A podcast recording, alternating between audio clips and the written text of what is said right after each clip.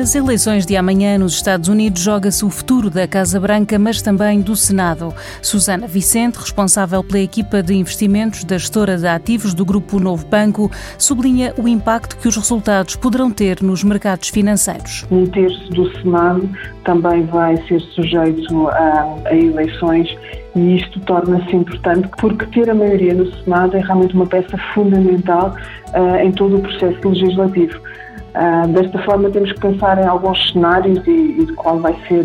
realmente o resultado final. Uh, num primeiro cenário mais geral, que seria uh, em que o Presidente e o Senado são do mesmo partido, portanto têm a mesma cor política, este será, a nosso ver, um contexto potencialmente mais, mais positivo, porque traz mais fluidez ao nível da aprovação de medidas,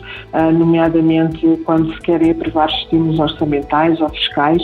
que neste momento são realmente bastante críticos, um momento em que estamos a viver uma crise pandémica e é extremamente importante dar liquidez uh, uh, não só às empresas, mas também às famílias. E, portanto, ter um Presidente e um Senado da mesma cor permite que uh, se consigam aprovar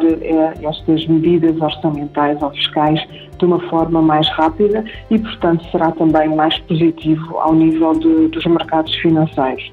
Um outro cenário que será menos benigno é realmente um cenário em que há mais quesilhas políticas eh, e, portanto, podem-se criar mais impasses e dificultar uh, todas estas aprovações ao nível do processo legislativo, o que se traduz diretamente numa maior volatilidade ao nível uh, dos ativos, portanto, da, da, evolução das ações e das obrigações nos mercados. Este será um cenário em que o resultado final das eleições é mais disputado, uh, um cenário também em que o Senado e o Presidente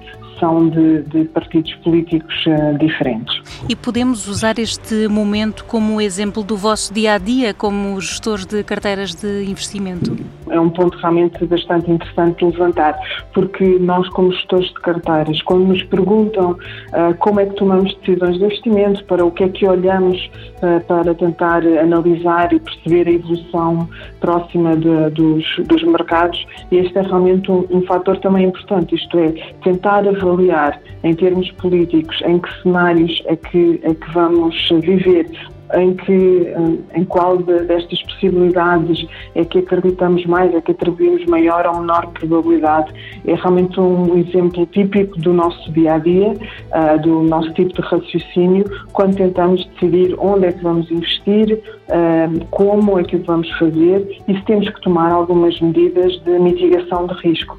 Portanto, ao nível também do universo político, haver incertezas ou algumas hesitações são fatores críticos que nós temos que considerar quando tomamos eh, decisões de, de compra ou de venda, portanto, de investimento, dado que este contexto político influencia muito diretamente e muito concretamente o contexto em que as empresas vão, vão vão funcionar e, portanto, afeta diretamente a evolução e a valorização ou desvalorização do, dos seus ativos, das suas ações e das suas obrigações, onde nós investimos. No próximo programa, falamos sobre o impacto da pandemia nos mercados financeiros.